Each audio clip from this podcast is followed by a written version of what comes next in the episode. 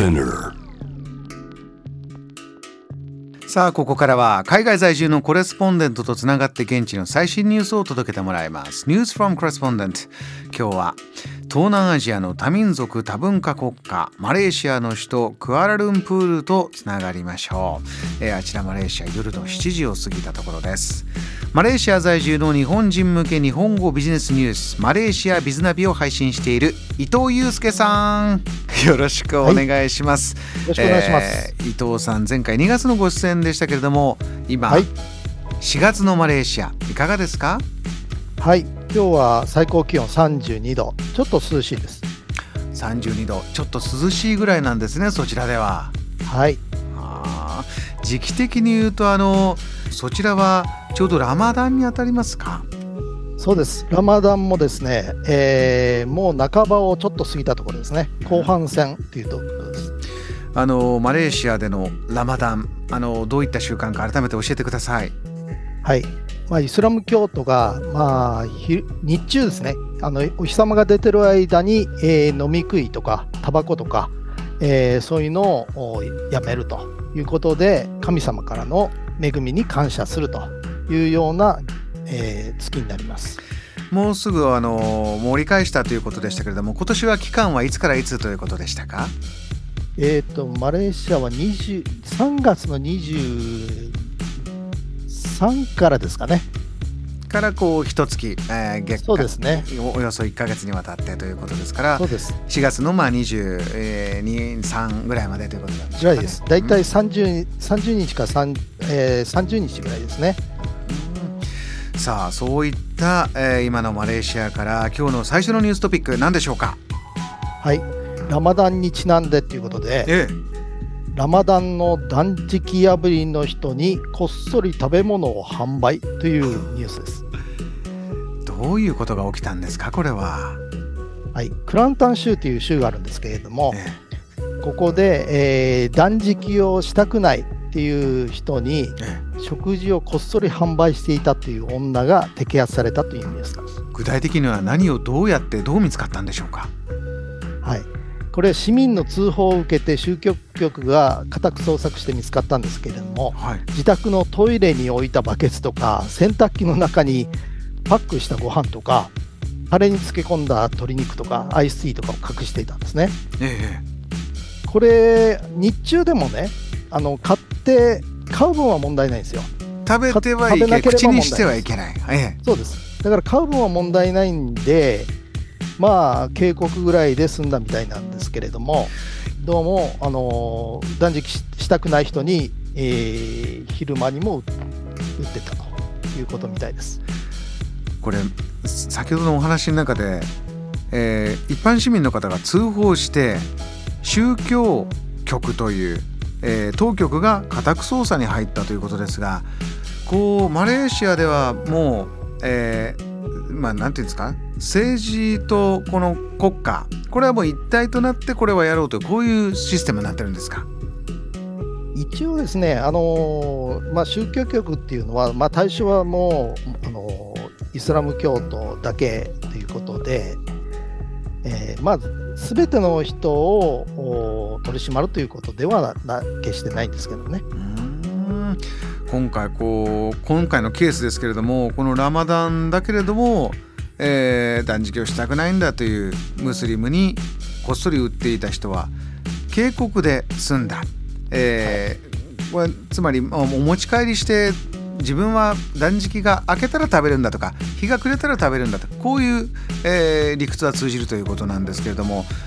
伊藤さんのご紹介いつも多民族多文化国家マレーシアといってこうムスリムではない方もいらっしゃるわけですよね。そういった方はどういうふうになるんでしょう、はい、まあ、普通にですねあのムスリム以外の人が経営しているレストランっていうのを昼間もあの営業してますしそういったところで食べると。ただまあ、あのまあ、ムスリムの人口が多いですから、やっぱりこう、大っぴらにやっぱり会社なんかで食べにくいですよね。あそういうこうあの皆さんの雰囲気を尊重してというようなこともあるんですね。そうですね。伊藤さんはこの時期いかがですか？生活は。私は普通にしてますけれども、やっぱりあの会社、社内で、えー、まあ、いろいろお菓子食べたりとかですね、お茶を飲んだりっていうのは、あのまあ、あのあんまり目立たないようにこそこそやってる感じです。伊藤さん、この、まあ、ラマダンに関してこう通報して何だっていうことに関して見直そうとかそういうことはどうですか？そちらの場合はいかがでしょうか？これはなさそうですね。うんあのやっぱり宗教っていうことですよね。あの特に最近はあのどちらかというとまああの僕の方がよりあの熱心なイスラム教徒だっていうのをこう、まあ、競い合うじゃないですけれどもそういった風潮がありまして、えー、むしろあの以前よりもそういうあの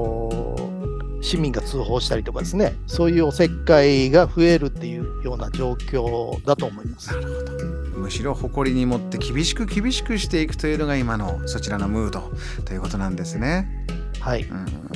えー、では、えー、もう一つの話題お願いします。はい、えー、もう一つはですね、えー、